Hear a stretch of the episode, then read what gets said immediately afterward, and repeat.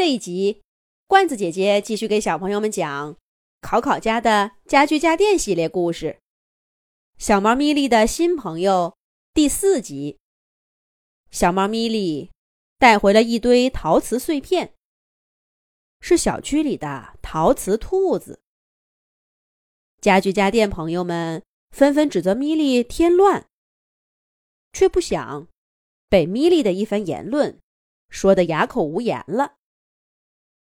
大家沉默了一会儿，板凳小六才支支吾吾地说了一句：“那……呃，那能一样吗？我们会说话，会跳舞，会跑步。这只兔子会什么？谁能看出来？这只兔子会什么？对对对，这只兔子如果有生命，怎么会一动不动的，话也不说上一句？”小六的话引来不少附和。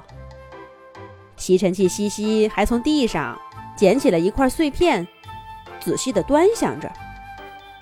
喂，你会说话吗？说句话来听听。米莉上前，一把抢过碎片，差点把西西给闪了个跟头。不过米莉对西西的动作虽然很不客气。拿着碎片的手，却十分的温柔。你们鸟，你们在人类面前会说话吗？会走一走，唱首歌吗？要是有哪个人晃着你的身体说“喂，电冰箱，跟我聊聊天儿”，你会喊疼吗？另一个人扯住你的腿说：“来来来，小板凳，咱们做个游戏。”你能高高兴兴的跟他玩吗？那为什么这只陶瓷兔子就一定要跟你们家具家电交流呢？它没有在你们面前走动、说话、蹦跳、呼吸，这就证明它没有生命吗？你们这些活在人类世界里的家具家电，怎么连这个道理也不明白？在人类的眼里。你们都是些没有生命的物体，干嘛还要自我分类呢？小猫咪莉一边拿着碎片，仔细的寻找它在兔子身上的位置，一边继续跟家具家电们辩论着。那这堆碎片，哦哦，不是这只兔子，随便什么时候吧。跟你说过话吗？板凳小六又问米莉。米莉抬起眼皮扫了他一眼，没有回答，又专注的看着眼前的陶瓷兔子。我来帮你。玩具小熊第一个从书架小 C 身上跳下来，帮着米莉收拢碎片。这个是头上的。这个是小尾巴，这个放这儿。微风吹进纱窗，米莉的毛飘到小熊头上，小熊的毛扫着米莉的尾巴。谁能看出来，它们一个是有血有肉的小动物，另一个是毛绒玩具呢？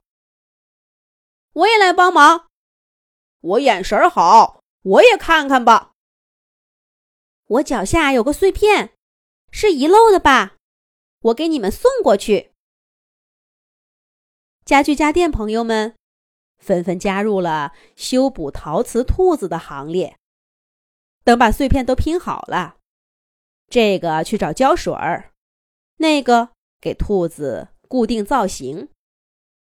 没事做的，早就去花盆那儿摘花了。